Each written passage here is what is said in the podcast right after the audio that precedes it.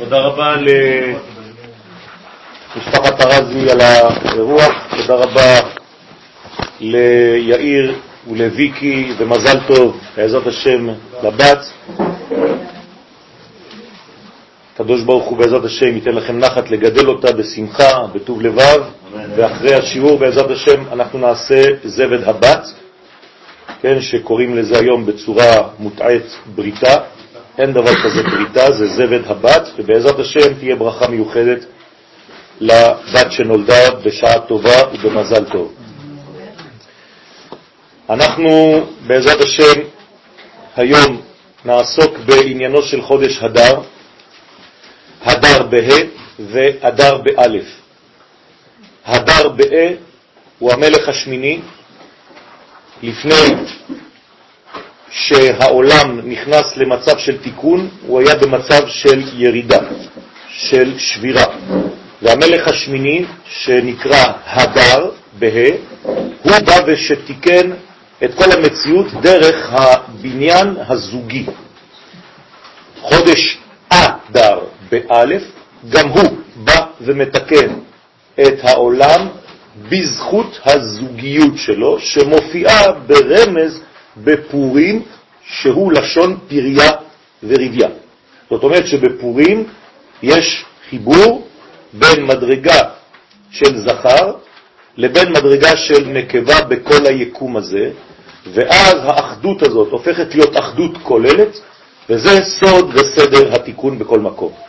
אז בעזרת השם כתבנו שיעור לצורך העניין ולהסביר כמה דברים. קצת ארוך, אני בעזרת השם אנסה לעשות אותו אה, די מהר כדי לא להכביד עליכם.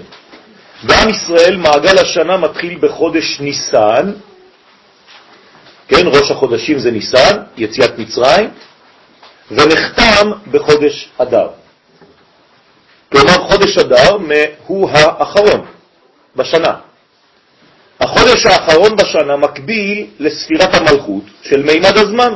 בסוד הכתוב, סוף מעשה במחשבה תחילה. כלומר, יש קשר פנימי בין הסוף לבין ההתחלה. כיוון שההתחלה זה ניסן. מה מתגלה בסוף, באדר? מה שהיה בניסן.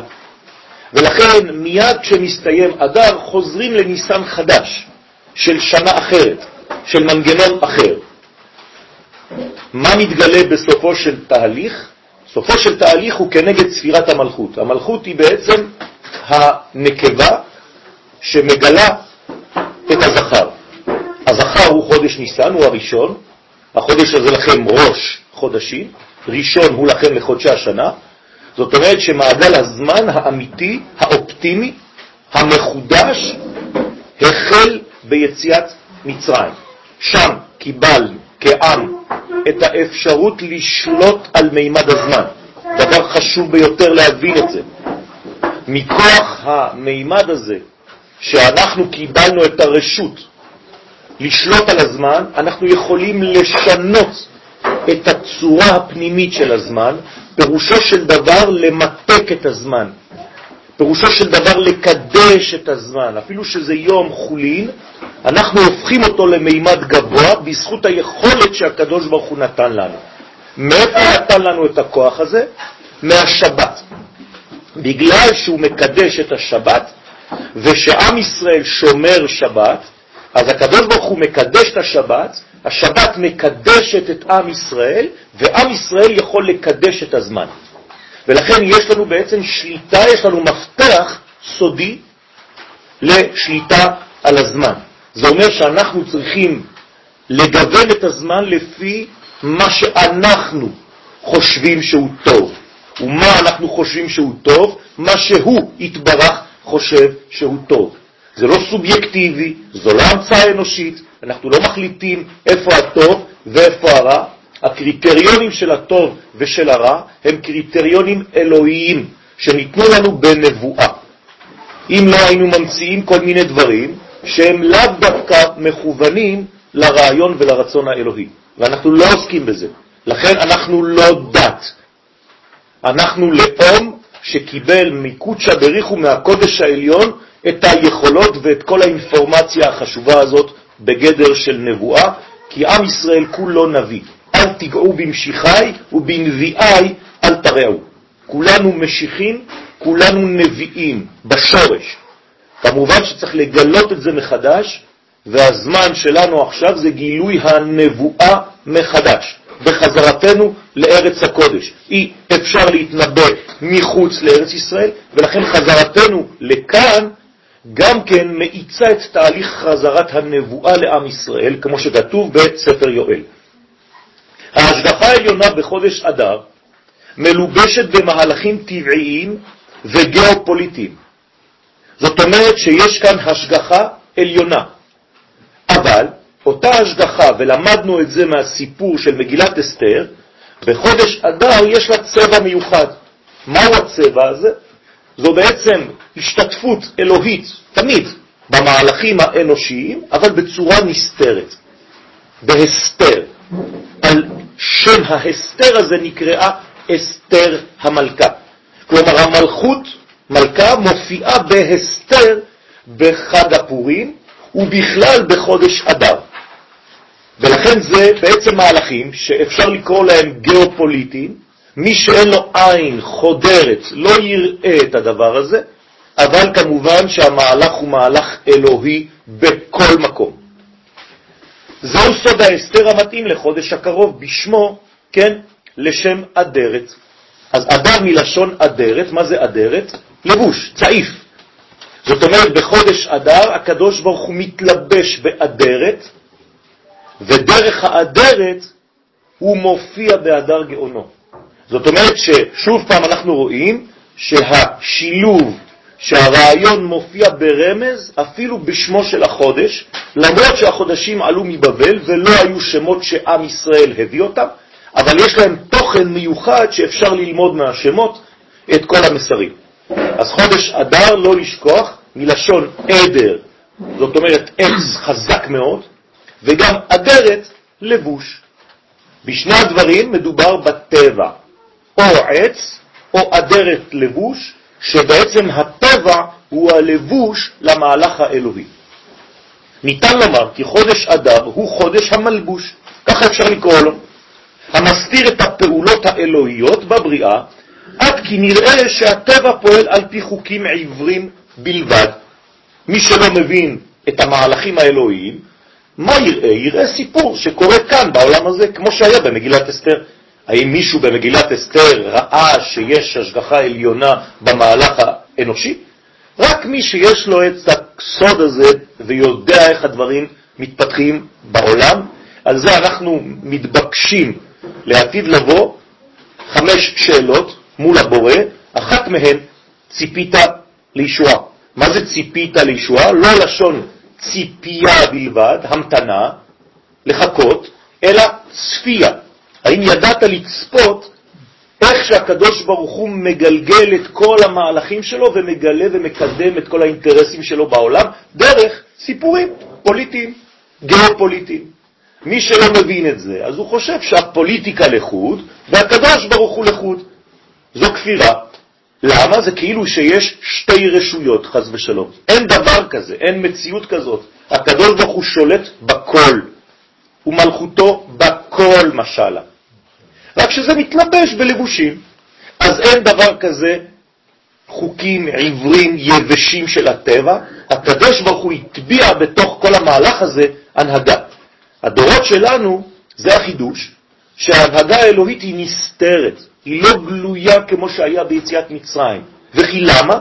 כי הדורות שלנו חזקים יותר, ואפשר להם להבין מתוך ההסתר את המהלך האלוהי. זאת אומרת, זו, זה צ'ופר לדור שלנו להראות לנו שהתקדמנו, וגם אם הקדוש ברוך הוא לא מופיע באופן ברור כמו שאנחנו חושבים ורואים ביציאת מצרים, אנחנו אומרים, בטח הם היו גדולים מאיתנו. להפך, כשנכנסנו לארץ ישראל, גם באותה תקופה, כל הניסים הגלויים נגמרו.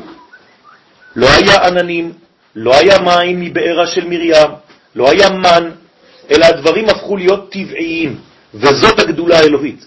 לא כשהוא מתגלה בנס, אלא כשהוא מתגלה בטבע, כי זאת המגמה של הבריאה. התאווה ורצה הקדוש ברוך הוא לעשות לו התברך דירה בתחתונים בצורה מלובשת בטבעיות שהוא בעצמו ברא.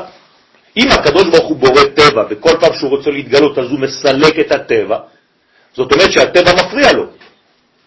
אז הטבע יותר חזק ממנו? חס ושלום. אז גאולת מצרים מהבחינה הזאת הייתה חלשה.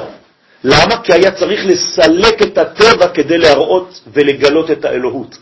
הגאולה שלנו העכשווית אינה כזאת. היא מראה איך שהטבע הוא לבוש לכל המהלכים העליונים האלה. ועל זאת מתברך חודש אדר כחותמה של השנה כולה. אז אנחנו עכשיו חותמים את כל השנה.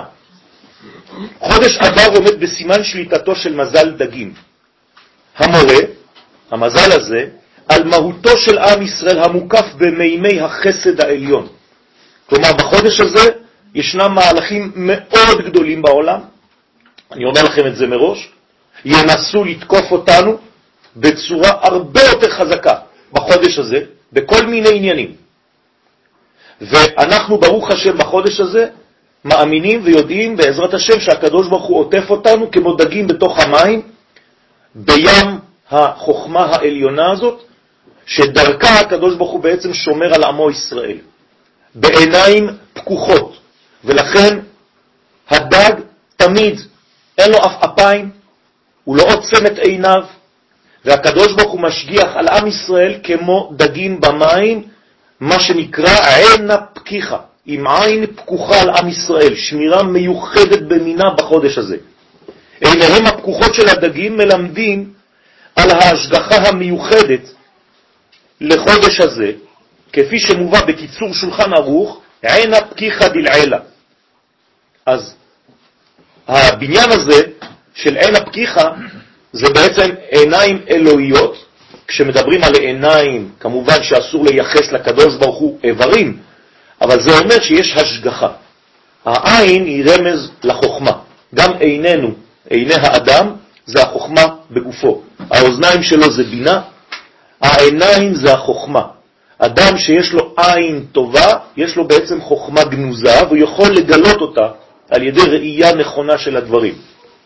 האף רומז על מדרגה אחרת שנקראת ליווי, זה אירנפין, והפה מגלה בעצם את הכל כמו המלכות.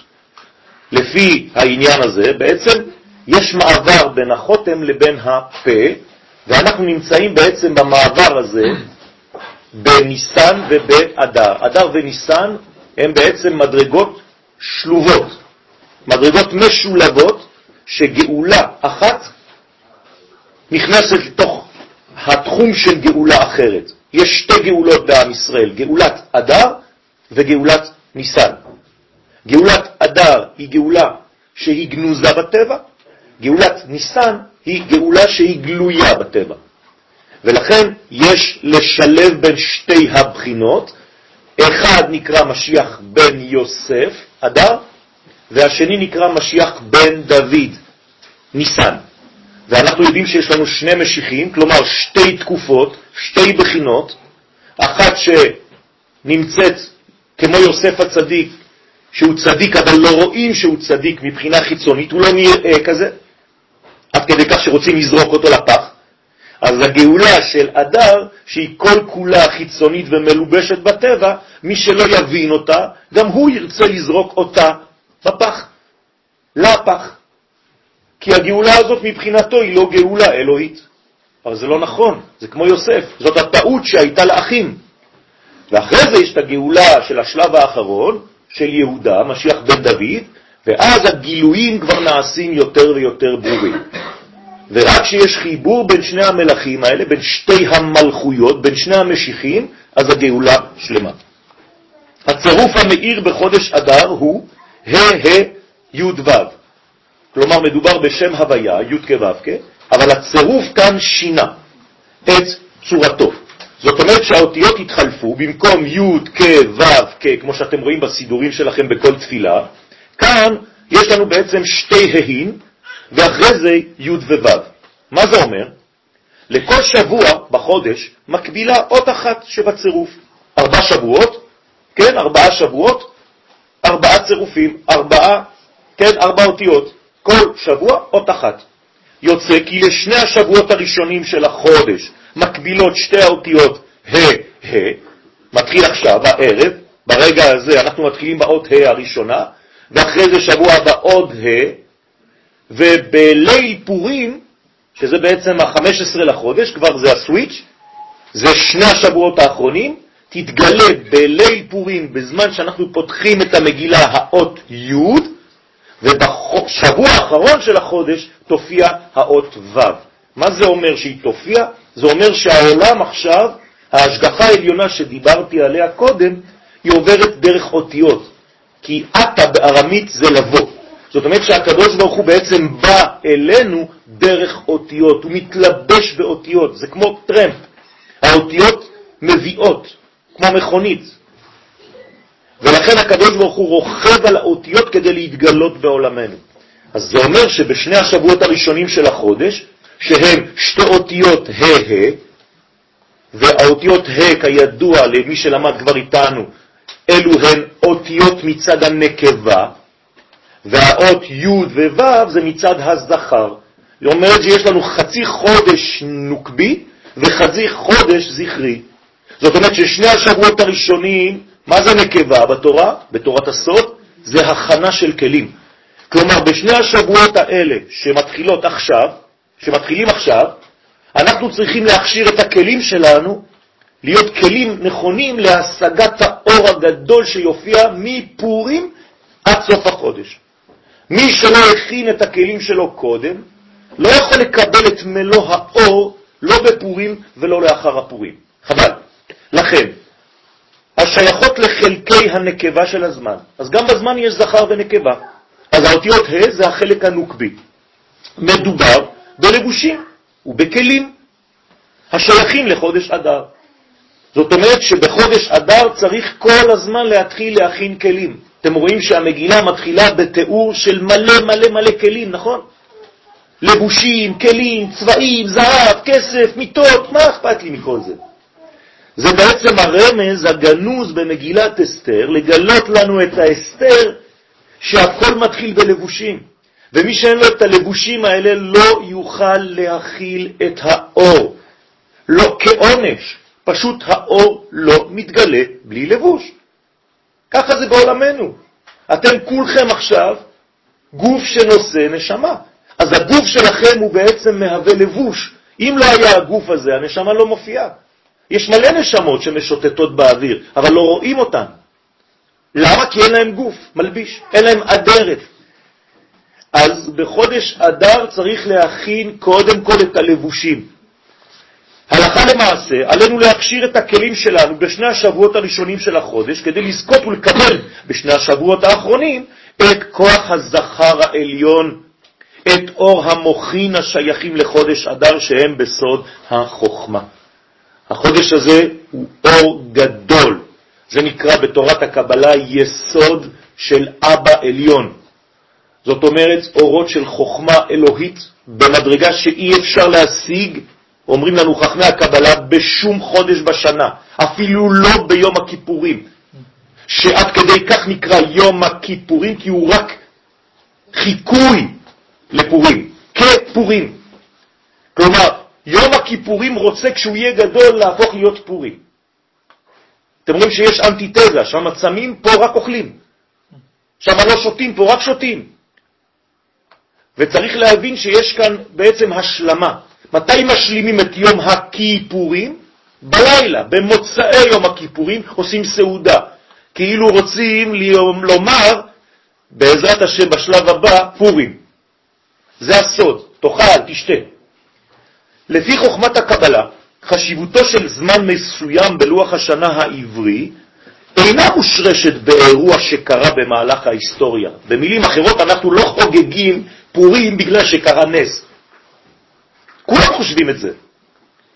התכונות שהקדוש ברוך הוא ייחס לכל זמן וזמן בששת ימי הבריאה, היא המולידה את האירועים השונים. זאת אומרת שאם קרה משהו בחודש אדר, זה בגלל שהקדוש ברוך הוא כבר כשהוא ברא את העולם הוא תכנת, הוא החדיר במימד הזמן את הפוטנציאל הזה, המיוחד. אז מה צריך לעשות? ניצול הכוח הסגולי הקיים במערכת הזמן מוליד את החגים המתאימים לו. תנצל. אבל אני לא יודע איזו סגולה יש בזמן הזה. אז תלמד. זה בדיוק מה שאנחנו משתדלים בעזרת השם לעשות בכל ראש חודש. לדעת מהי הסגולה המשוטטת ביקום ולנצל, לקחת אותה, להשתמש בה. מימוש הגאולה בחודש אדר, בימי מרדכי ואסתר, מה עשו מרדכי ואסתר? בדיוק מה שאמרתי לכם עכשיו. אינו אירוע חד פעמי, זה לא שמרדכי ואסתר המציאו את חג הפורים. אתם מבינים שהאנרגיה הזאת קיימת, רק הם ידעו את זה, והם פשוט תפסו את זה, והשתמשו בכוח הזה כדי לגרום לגאולה של אותו זמן להיות. הכוח הזה בדיוק שב ומתעורר כל שנה מחדש באותו פרק. עכשיו אנחנו באותו כוח, רבותיי. כל מה שקרה אז קורה עכשיו. מרדכי ואסתר זיהו את הבחינה המיוחדת לחודש אדר, והלבישו אותה במהלכים שהולידו בסופו של דבר את ימי הפורים, כפי שאנחנו מציינים אותם היום. האם אתה יודע את הסוד המתחולל בזמן? גם אתה יכול לעשות את זה היום. עכשיו, מה עשו מרדכי ואסתר? הבינו שהקדוש ברוך הוא מתלבש באירועים פוליטיים. נכון? כל מגילת אסתר זה אירועים פוליטיים, נכון? על מה מדברת המגילה? על מלכות שרצתה לגנוב מעם ישראל את הזהות שלה. אחשורוש לקח את הכלים של בית המקדש ובעצם היווה תמורה לעם ישראל. במילים פשוטות, אחשורוש אומר, אני המלך החדש של העולם, הקדוש ברוך הוא עכשיו יעבור דרכי, וכבר לא דרך עם ישראל. לא יהיה בית מקדש, בית מקדש זה הארמון שלי. הכלים של בית המקדש יעברו אליי, והקדוש ברוך הוא בעצם ואני נחולל את השינויים הגדולים בהיסטוריה. רק דבר אחד הוא לא חשב עליו, שהקדוש ברוך הוא כבר בחר בעם ישראל. ואי אפשר שאומה אחרת תיקח את המקום הזה. זה כמו מצרים. על זה היה במצרים מכת בכורות. שוב פעם, בכל דור ודור קמים עלינו, באותה בחינה, מאותו עניין, ושוב פעם מקבלים מכות כל דור ודור, וכולם נעלמים אחד אחרי השני, ורק עם ישראל נשאר בהיסטוריה. לא מבינים את זה, לא תופסים. לא רק הם, גם אנחנו קשה לנו להבין את זה, ולהאמין שזה קיים. עובדה. כוכב צדק, השולט ביקום בחודש אדר, אני נותן לכם כמה אינפורמציות, כן, על החודש, הכוכב ששולט כאן זה צדק, ויש כוכבים ומזלות, יש, הקדוש ברוך הוא ברא, זה הזמן, הזמן זה כוכבים ומזלות. כלומר, יש תכונות בזמן. כמובן שעם ישראל צריך לשלוט, אמרתי לכם בתחילת השיעור, הוא למעלה מהזמן. אבל יש כוכב צדק שולט. ומה הוא עושה? הוא מחבר את ימי החודש למודעות הנס כשהוא מלובש בלבושי הטבע ובמהלכים העולמיים. זאת אומרת שחודש אדר ניכר בכך שהוא אלוהות בטבע. לכן מה היה החודש שהכין לחודש אדר? שבט. שם כבר התחלנו להבין שהקדושה צריכה להתלבש בטבע, בט"ו בשבט. כלומר, ט"ו בשבט זה 15 לחודש. זה מכין את ט"ו באדר, פורים. אז בט"ו בשבט כבר הבנו שהקדוש ברוך הוא נמצא בפירות. וברכתי על פירות כדי לומר, הקדוש ברוך הוא, אני יודע שאתה מתחבא כאן. לא יעבדו עליי. גם אם אף אחד לא רואה, אני רואה. בפורים זה עוד יותר. אני כבר לא לוקח את הפרי, אני לוקח את המיץ של הפרי. זה היין. זאת אומרת שאני הולך לתמצית, ואני מגלה גם במיץ של הפירות את התוכן האלוהי שנמצא כאן בעולמנו. זה הסוד של פורים. הקוד הגנטי של חודש אדר משדר את שילובם של היושר ושל העיגולים. שני מונחים קבליים שאומרים את מה שאמרתי עכשיו בפשט, אני רק אתרגם לכם את זה במהירות. היושר זה המהלכים האלוהיים שיש להם כיוון והכוונה ומקדמים את כל ההיסטוריה למגמה מאוד מאוד ברורה וידועה, לא צריך להתבלבל. והעיגולים זה הטבע. כן, כולנו כאן בעיגולים של שמחה. אז אנחנו לא יודעים. הכל גלגל כאן, כל הגלגלים, כל המזלות, אתה לא יודע. אם אין לך כיוון יושר שנותן, כן, היה משחק, כשהיינו צעירים, היינו לוקחים רק את הברזל של האופניים, כן, ועם uh, מקל היינו מגלגלים את זה. מה זה אומר? שהמקל של היושר היה בעצם מקדם את כל המעגלים של ההיסטוריה. היינו עושים מעשה קבלה בלי לדעת, כן? אז זה אותו דבר. הקדוש ברוך הוא עושה את זה. הוא מחזיק את הדברים. אנחנו מציינים את זה גם בצורה של הרעשן. מה זה הרעשן? זה יושר, זה קו. והוא מחזיק מנגנון שמסתובב. זאת אומרת, יש יושר שמסובב את כל העולם הזה. אתה רק לא מבין. גם בחנוכה, אותו דבר, מלמעלה. ספר יצירה מלמד כי תכונתו של כוכב צדק מסייעת לישראל בשעה שהם שרויים בצרה. זאת אומרת שהכוכב הזה הוא כוכב מיוחד שעוזר לעם ישראל בזמן של צרה. לפי זה, חודש אדר הוא חודש לא פשוט בכלל. עד כדי כך שחכמים אומרים לנו שצריך להגביר בו את השמחה. כלומר, אם אתה לא מגביר את הווליום של השמחה בחודש הזה ואתה נשאר עם שמחה רגילה כפי שהייתה לך בחודש שעבר, זה לא יספיק, אדוני, גברת. אוי ואבוי. שנכנס אדר, תגביר את הווליום של השמחה. אם לא, חז ושלום זה יכול להיות חודש יותר קשה מחודש רגיל. אתה צריך לעשות פעולה של מה? שכתובה במגילה גם כן בקוד, ונהפוכו. אשר ישלטו היהודים המה בשונאיהם. כלומר, אני מבין שיש התעוררות של שונאי ישראל בחודש הזה, ואני צריך להתעורר. מה ההתעוררות שיכולה לחסל את כל אויבי ישראל? השמחה. ועוד מעט נראה למה. זה נכון לכל חודש. לא, זה נכון לכל חודשי השנה, אבל באדר אומרים לך את זה. מה אומרים לך בקצה השני? כשם שמי שנכנס אב ממעטים בשמחה, מי שנכנס אדר מרבים בשמחה.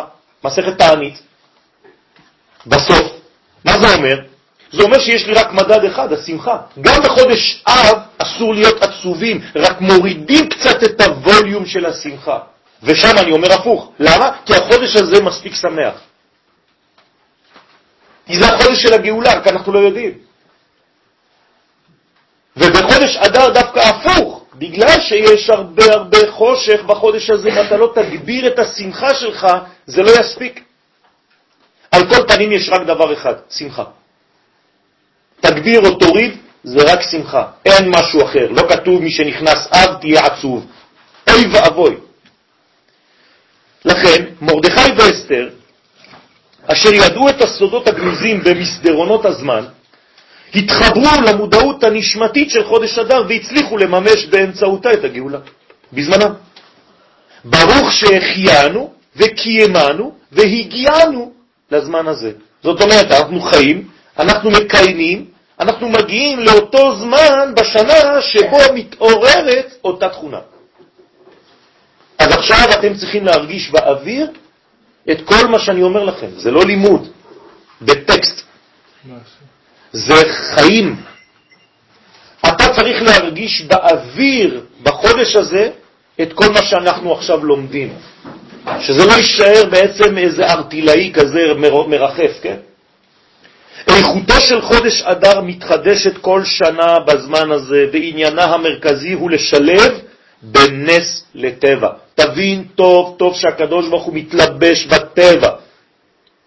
השם ניסי, הקדוש ברוך הוא אין סוף ברוך הוא מתלבש בכל המהלכים שלנו, בפרטים ובכלל ובהיסטוריה העולמית כולה. עד כדי הטיית מהלכי ההיסטוריה לטובת עם ישראל. זאת אומרת שכל מה שיקרה בחודש הזה, בעזרת השם, זה בסופו של דבר מוטה לטובת עם ישראל. זה נקרא ונהפוך הוא. יש תכונה מיוחדת של להפוך, מרע לטוב. אם זה היה גם כן מטוב לרע, לא היו מוסיפים, בגלל זה מוסיפים, אשר ישלטו היהודים המה בשונאיהם, ולא הפוך. צריך להיות אופטימי בחודש הזה ושמח. אברהם אבינו עליו השלום גילה כי מזלו של החודש נברא באמצעות האות קוף, שצורתה המיוחדת מתארת את יכולותיה של האות לרדת עמוק מתחת לשורת האותיות. תשימו לב, האות ק' יורדת. מה פירוש הירידה הזאת?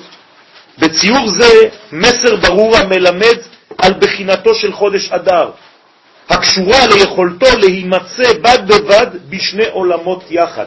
כלומר, גם ברובד העליון וגם עם הזנב שיורד כמו קוף. קוף נקראת בעצם קוף, כמו יוד שצריך לומר יוד. אנחנו אומרים יוד, כן, וקוף, אבל זה לא נכון, זה יוד וחוף, ככה צריך לומר. ולכן האות הזאת היא כמו הזנב של הקוף שיורדת, כן, שיורד למטה. למה? לחבר את שני העולמות. מן הקומה העליונה יורדת האות ומוליכה את האור. מה זה מוליכה את האור? הרי זה ציור של צינור. כל אות זה ציור של צינור, שדרך הצינור הזה עובר האור האינסופי. אותיות זה צינורות של אור, זה אינסטלטורים. כל אות זה אינסטלציה. אז אתה צריך לדעת איך האור יורד, באיזו צורה, ואתה מלווה במחשבה שלך את זרימת האור דרך האותיות. לכן האור הגדול הזה יורד אל תחתית המציאות החומרית כדי לנהל אותה על פי החוקים השורשיים. אז זה החודש הזה. אני יודע שכל מה שאני הולך לעשות בעזרת השם, בעבודה שלי, בחיים שלי, במשפחה שלי, בכל מה שאני עושה, זה פשוט השגחה עליונה שפשוט מתלבשת בתוך אירועים שהם לבושים, ואם אתה לא יודע לראות, באמת לא תראה כלום. ציורה של האות ק' מתאר את השילוב בין היושר, שדיברנו עליו קודם, האלוהי, לבין עיגולי הטבע. אתם רואים את הקו ואת העיגול. זה ממש הגלגל שאותו מגלגלים עם היושר הזה. בחודש אדר ניתן אפוא ליישר את כל מה שעוות בעולמנו ולהשיב לו את הסדר הראוי. חודש אדר דורש סדר. חודש אדר מיוחד הוא לריפוי הפגמים אשר הסיטו את האנושות מן הדרך האלוהית הישרה. זהו סוד מלחמת עמלק שעלינו לנהל בחודש זה בכל קומות המציאות. אז הנה, בחודש אדר מתעוררת מלחמת עמלק מחדש. מה זה מלחמת עמלק? דה פקטו? פשוט מאוד, מלחמה נגד שלטון יהודי בארץ ישראל. זה עניינו של עמלק, למנוע מעם ישראל להגיע לארץ ישראל, ככה זה היה ביציאת מצרים, וככה זה היה בגרמניה, וככה זה היה בכל מקום, כדי שעם ישראל לא יגיע לארצו ולא יקים כאן מדינה שמתנהלת לפי קריטריונים אלוהיים. אז יעשו הכל כדי לחבל בנו. והמחבל הגדול הוא הספק שבתוכנו, שמקרסם כל חלקה טובה. כי אנחנו בעצמנו לא בטוחים כבר. אוי ואבוי לדבר הזה. לכן דרשו חז"ל שעמלק בגמטריה ספק זה לא סתם משחקי מילים. זה אומר שאתה צריך לנהל מלחמה, ולכן כתבתי בכל הקומות של המציאות. זה יתחיל בכל מיני רעיונות שהתעוררו בך, אולי אנחנו סתם טועים, אולי באמת הם צודקים, אולי לא אנחנו, אולי זה.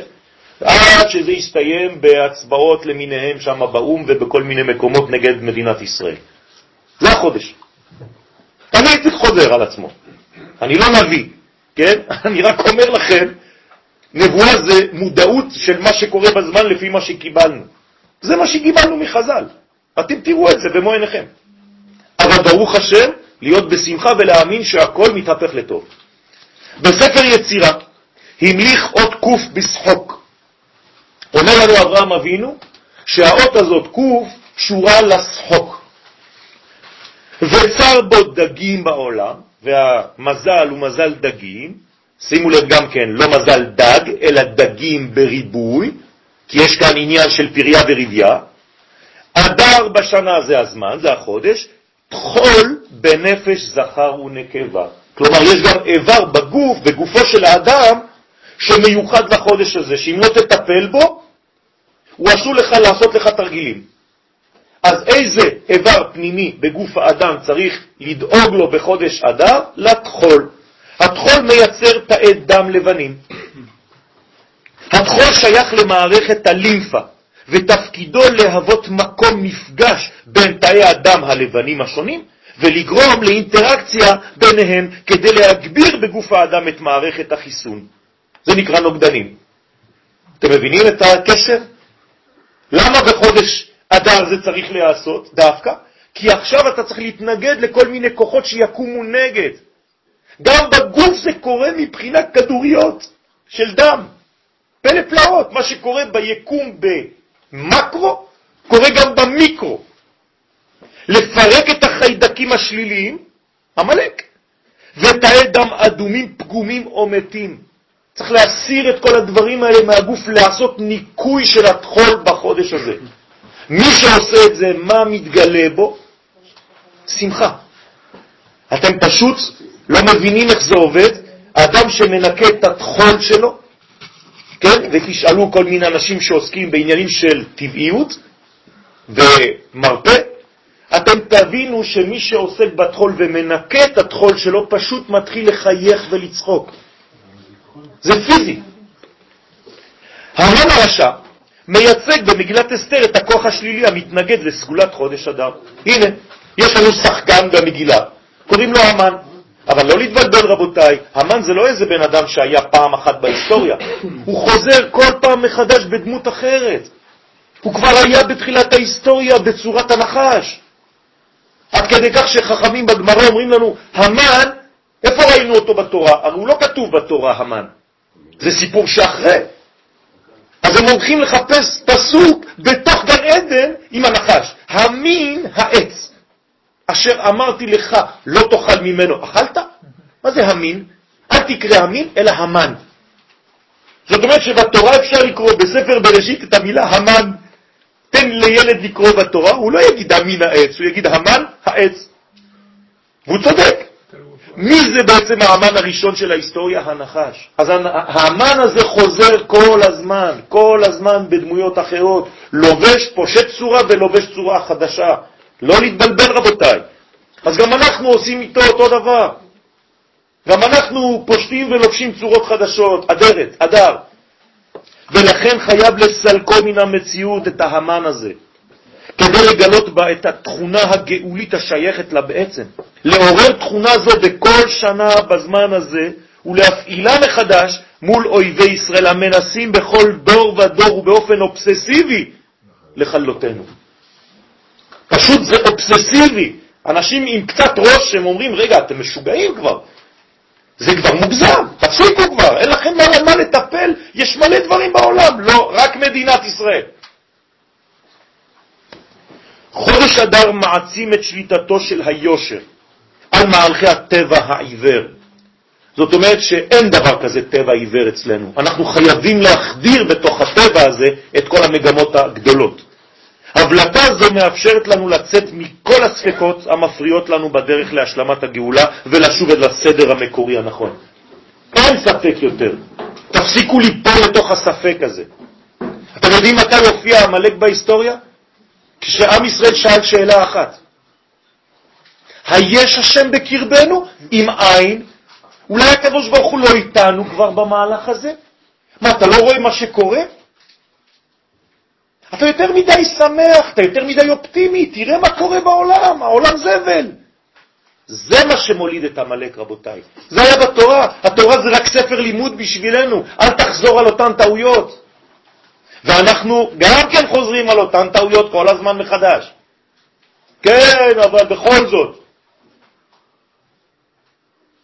כן? אני רואה את המציאות, אני מציאותי. אתה חולם, אני מציאותי. המוסר האמיתי אינו אמור לרחם על הרשעות. זה המוסר האלוהי. הוא יודע להבדיל בין הטוב לבין הרע, ואף להפריד את מה שחייבים לסלק מן השטח. זאת אומרת שבחודש אדר צריך לצאת למלחמה בלי רחמים נגד הרע, ולהפסיק לרחם על האויבים שלנו שרוצים לחלותנו. השכל שלנו התעוות, רבותיי. כשאין תורה, כשאין דעת, כשאין ערכים אלוהיים, אתה מתחיל להיכנס לדברים של טיפשות. חודש אדר טעון ביכולת לבטל את כוח השטן מן המציאות, ובאמצעות לימוד ה-DNA של הזמן הזה ניתן לישראל לרפא את הבריאה מכל תחלואיה. זו הבחינה המובאת במגילה, ונהפוך הוא, אשר ישלטו היהודים המה בשונאיהם. אז היהודי שבך צריך לשלוט על השונא שבתוכך. בתוך כל אחד מאיתנו יש אויב, ובכל אחד מאיתנו יש יהודי. והיהודי שבי צריך לשלוט בחודש הזה על האויב ועל השונא שלי מבפנים. כי אנחנו שונאים את עצמנו לבד, אף אחד לא צריך בחוץ. כל אחד שונא את עצמו לבד. עד כדי כך שהתורה אומרת לנו, ואהבת לרעך כמוך. קודם כל תאהב את עצמך, אתה לא מספיק אוהב את עצמך, בגלל זה אתה כל כך כואב וסובל, כי אתה לא אוהב את עצמך. תראו כמה מסרים יש בתורה. ואדם חושב שלאהוב את עצמו זה גאווה, זה אגו. לא נכון. זה חזרה לבריאות, אתה חייב להגן על עצמך. כשאני בא ועושה, כן, כאילו אני רוצה להרביץ למישהו באופן אובססיבי, נורמלי, הוא חייב להגן על עצמו, כמו כל חיה בטבע. רק אנחנו הפכנו להיות כמו צאן. לוקחים אותך, אתה לא עושה כלום. אז ברוך השם שחזרנו לארץ ישראל, הגבורה הלאומית הזאת חזרה, אי אפשר כבר להוביל אותנו. אני יכול עכשיו לקחת נשק, אני לא פוחד. הנקודה היסודית ביותר של אותה מלחמה נגד עמלק גנוזה בעומק המגמה העליונה. כלומר, הקדוש ברוך הוא, בתוכנית של הבריאה, זאת המגמה האחרונה. הרי כשמלך המשיח יופיע בקרוב, הוא יצא למלחמה, זה לא נגמר הסיפור, רבותיי, תתעוררו לכם, כן, על עצמכם, כמו שאומרים הצעירים. כן, מלך המשיח יצא למלחמה נגד עמלק, תהיה מלחמה. הבנת עניין זה מוביל אותנו כאומה למחות את זכרו של עמלק מתחת לשמיים, מדור דור. כל דור, לפני שנכנסים לחג הפורים, צריך לקרוא את הפסוק הזה. כלומר, אתה לא יכול להיכנס לפורים אם לא קראת את הקטע בתורה של עמלק. למה? כי אתה לא מבין את העניין של פורים. זה הפך להיות בשבילך חג של ילדים, מסכות, רעשנים. זה השטן עושה את זה. יש לנו בפורים מלחמה, רבותיי, נגד עמלק. זאת אומרת, על השלטון היהודי של עם ישראל בארצו. אתם מבינים מה זה המלחמה הזאת? זה המלחמה הכי גדולה. הרי אין בין עולם הזה לימות המשיח אלא מה? רק דבר אחד, שיעבוד מלכויות בלבד. אז מתי זה? פורים. אז לפני שאתם מתחפשים, לפני שאתם הולכים לקנות תחפושות, תבינו את היסוד העמוק הזה של פורים. אחרי זה אפשר לשמוח, בוודאי, צריך לשמוח. זה לא סותר. היסוד הפנימי לניצחוננו גנוז בשמחה. זהו, זה הכלי. שעלינו להגביר ולהרבות בחודש אדר. זהו סוד הכתוב במסכת תענית. משנכנס אדר מרבין בשמחה. בסיס השמחה בישראל נמצא בעומק נשמת האומה. מאיפה אני יכול להשיג שמחה? מה, אני קונה שמחה בחנות? מוכרים שמחה במכולת? רק דבר אחד מביא שמחה, רבותיי. כשאתה לומד שיעורים של אמונה שמחברים אותך מחדש, מאירים מחדש את הקשר שלך עם האומה. זה מה שנותן שמחה. אתה פתאום לא מרגיש לבד, אתה מרגיש שאתה שייך לאיזה מין אורגניות עצומה שהקדוש ברוך הוא ברא אותה. אני לא לבד. יוון זה גם עמלק? מי? כל אומה, כל אומה שרוצה להתנגד לשלטון יהודי בארצו, היא עמלק. אז כל מה שאמרת עכשיו, נכון גם לחנוכה. נכון. אז מה ההבדל נכון. בין חנוכה ופורים? ההבדל הוא בעצם בעניין של הגלות. בפורים זה היה בחוץ לארץ, בחנוכה זה כבר היה בארץ ישראל. מבחינה זאת, חנוכה עוד יותר גבוה. של של המלחמה בעמלק, כן. וזה, הוא הוא גם קיים בחנוכה. נכון. אבל זה לא משהו בלעדי נכון, לחודש נכון. חודש אדר, זה גם משהו שהוא. משותף לכל לכן מה אומרים? מי שנכנס אדר, לא אומרים לך מתי להפסיק. זה מי שנכנס? כל השנה. כל השנה. אז תבין שעכשיו אתה בעצם במהלך שסוגר ופותח מחדש. הרי מה בא בחודש הבא? ניסן, זה החודש הראשון. כלומר, כנס לשנה הבאה, כי הרי זה שנה הבאה, עם הפוטנציאל הזה להילחם כל השנה. ולא לשכוח את זה. ברצונה להפוך את העולם הזה לדירתו של הבורא. זה העניין של, של כנסת ישראל, של עם ישראל. אנחנו רוצים שהקדוש ברוך הוא כבר ירד ויתגלה כאן. זהו יסודו של חודש אדר. א', שמצא דירה, א' דר. בשעה שהאחדות הכוללת, שנקראת א', מתייחדת עם עולמנו, נולדים כל חידושי השפע בסוד הפוריות הגנוזים בשם פורים. כלומר, החיבור בין א' לבין הדירה בתחתונים בנה את המילה א' דר, אדר. אתה רוצה שיתקיים לך ברכה בעולם? הרי יש אפילו משנה מפורשת, רוצה שיתקיימו נכסיו, כסף עכשיו, ביזנס. אתה רוצה להצליח החודש הזה בביזנס? מה אתה צריך לעשות? ייטע בהם אדר, או עדר. אז אומרים לנו, מה זה לטעת עדר? אני, יש עץ שקוראים לו עדר. הרב קוק כתב ספר שנקרא עדר היקר. מה, מה זה הדברים האלה? אז אני אביא לכם את זה בפשטות, כדי לא להכביד בזמן. צריך לטעת בחודש הזה, לנטוע עץ רוחני שנקרא א' בתוך דירה. כלומר, תבין, פה לך הרעיון שהקדוש ברוך הוא מנהל את כל התנועה הזאת. רק תביא אותו, תן לו דירה פה, לדור פה. זהו, תכניס את האלף העליונה לתוך העולם הזה.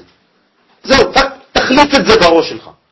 ותבין שכל מה שאתה עושה, זה הוא שמתלבש כאן בתוך הדלת.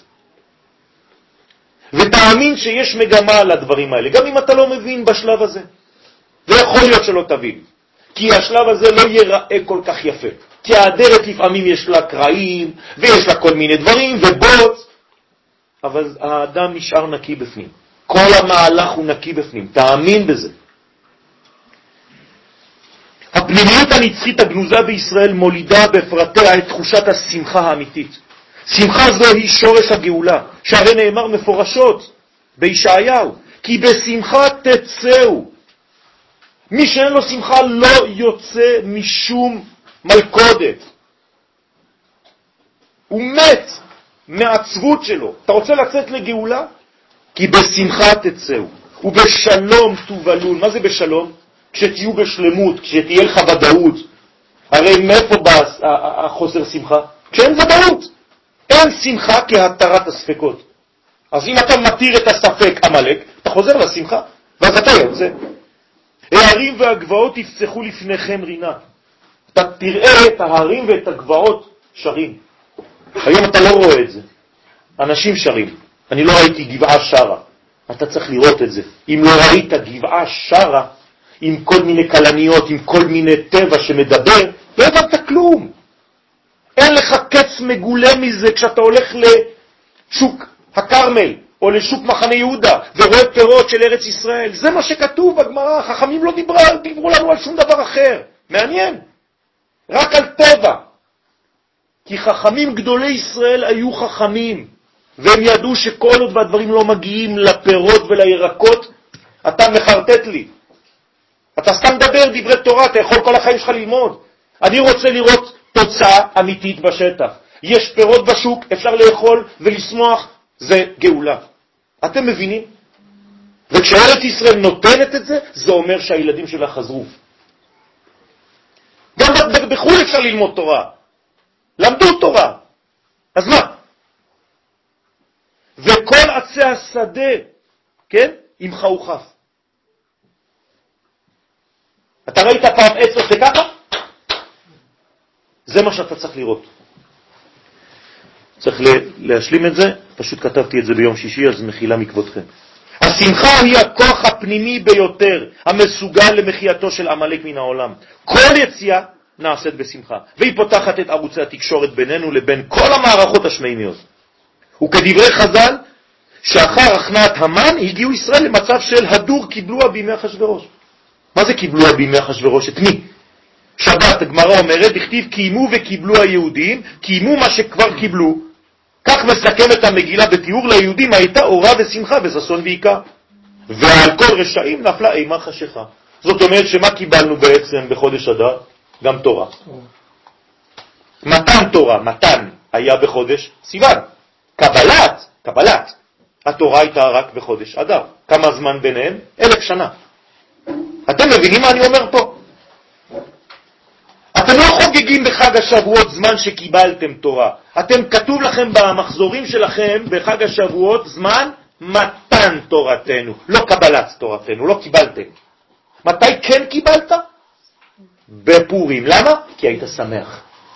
אתה לא יכול לקבל תורה אם אתה לא בשמחה. הנה, עוד מפתח. אין סיכוי בכלל לקבל תורה בלי שמחה. למה אנחנו אומרים את הפסוק הזה בהבדלה? ליהודים הייתה אורה בשמחה? כי עכשיו אתה מוריד את כל הספקות, אתה מאיר, אתה נותן אור חדש, אתה לוקח את השבת, יצאת מהשבת, שזה עולם הבא, ואתה שופך את כל האור של השבת על השבוע. אז מה קורה עכשיו? אז אין לי כבר ספק, אני בשמחה, ליהודים הייתה אורה בשמחה, בששון ועיקר. זאת אומרת שאני רוצה להתחיל כל שבוע בחיים שלי עם המגמה הזאת. אם לא, אז מה אני עושה בחיים? רבותיי, אם אתם חושבים שאתם אנשי תורה, או אנשי אמונה, או אנשים חזקים, ואין לכם שמחה בפנים, משהו לא בריא. צריך לתקן את זה. אפשר לתקן, זה לא אבוד.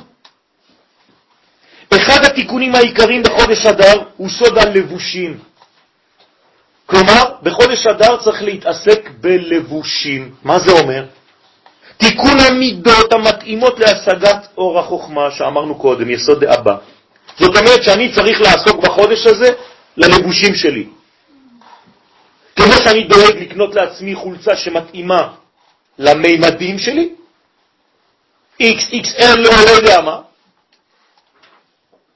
אותו דבר תעשה לעצמך כלים שמתאימים לאור שאתה צריך לקבל. עכשיו, איזה אור צריך לקבל? זה לא איזה אור קטן, זה אור גדול שנקרא חוכמה.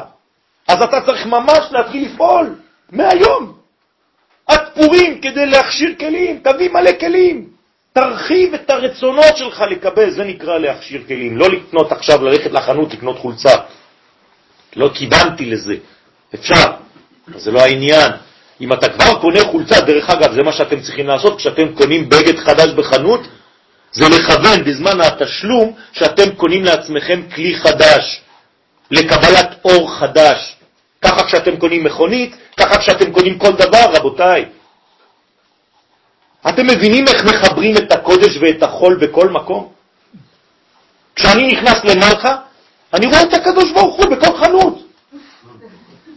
אתם חושבים שאת הקדוש ברוך הוא פוגשים רק בבית כנסת, בישיבה?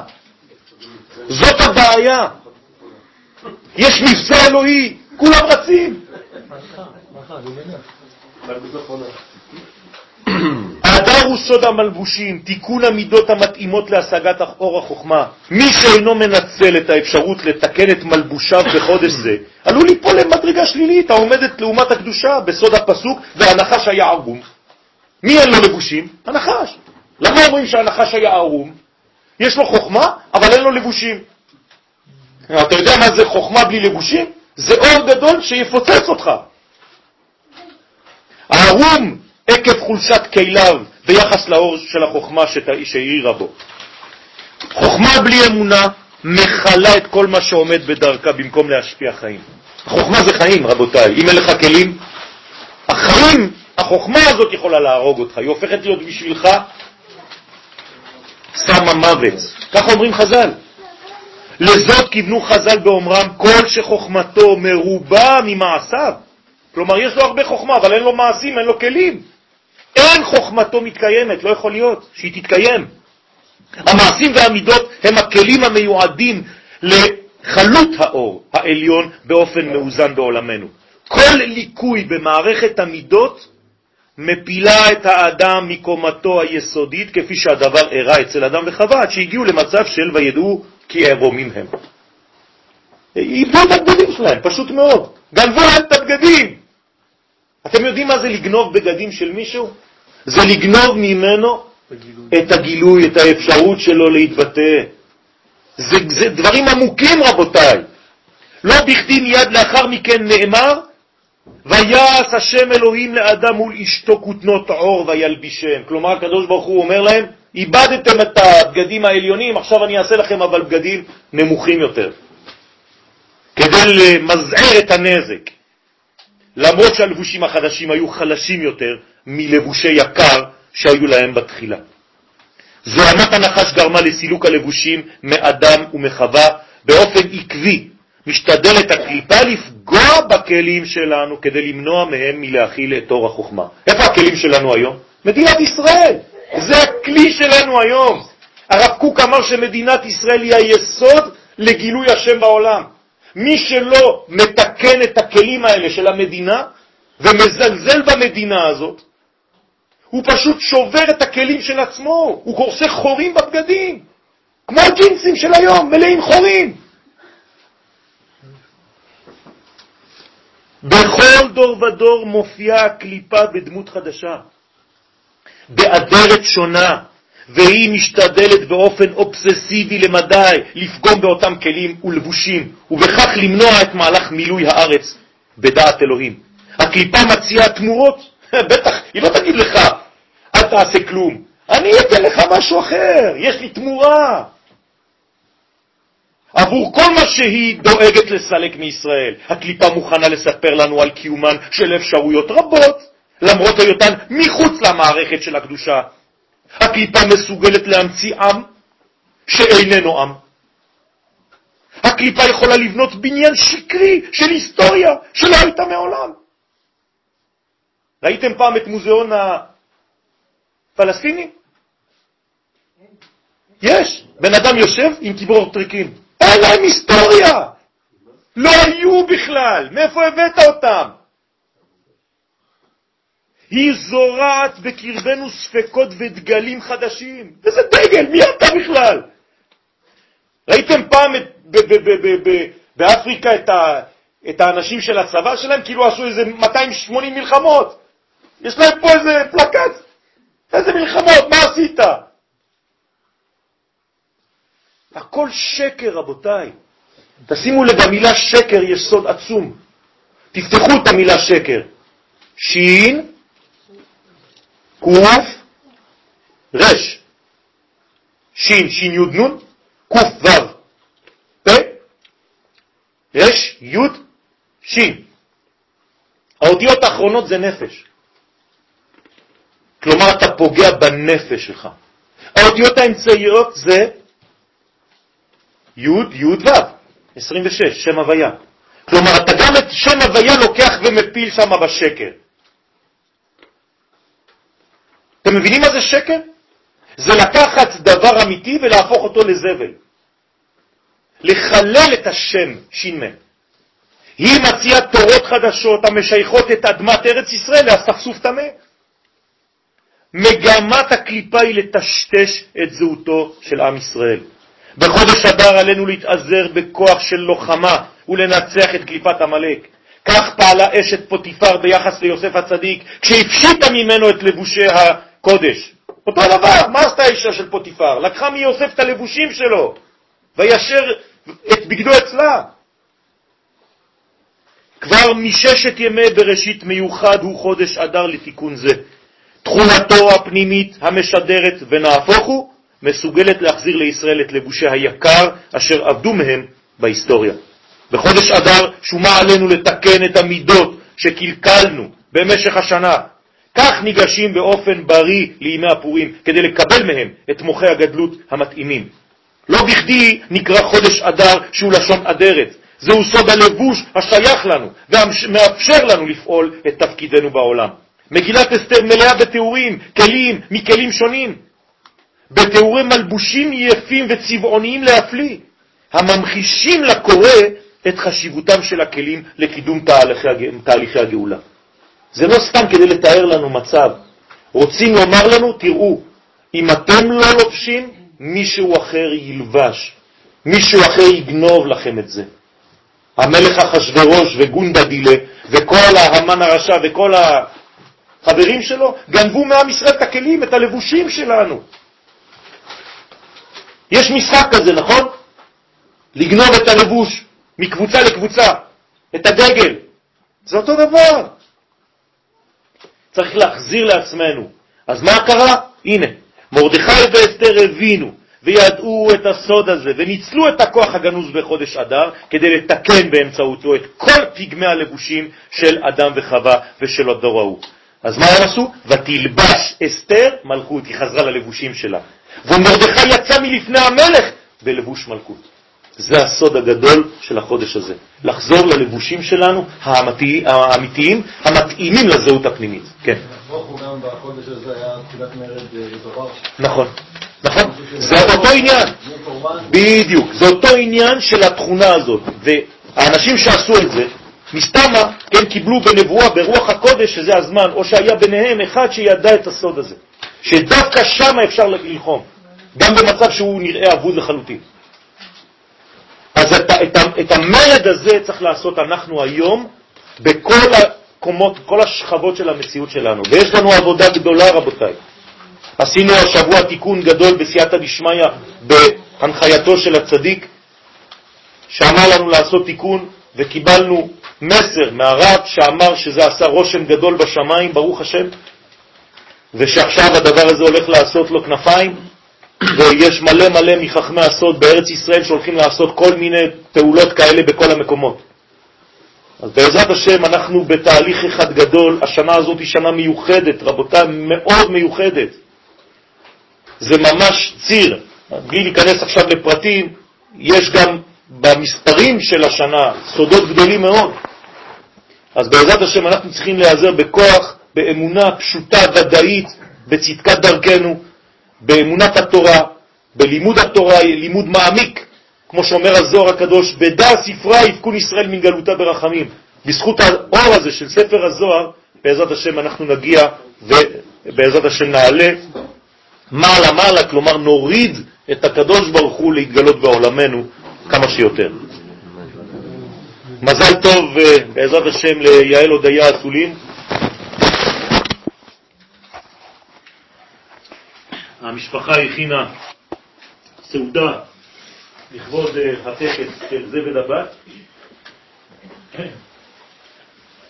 אה, הטקס הזה הוא טקס מסורתי שעם ישראל בעצם מציין בכל פעם שנולד.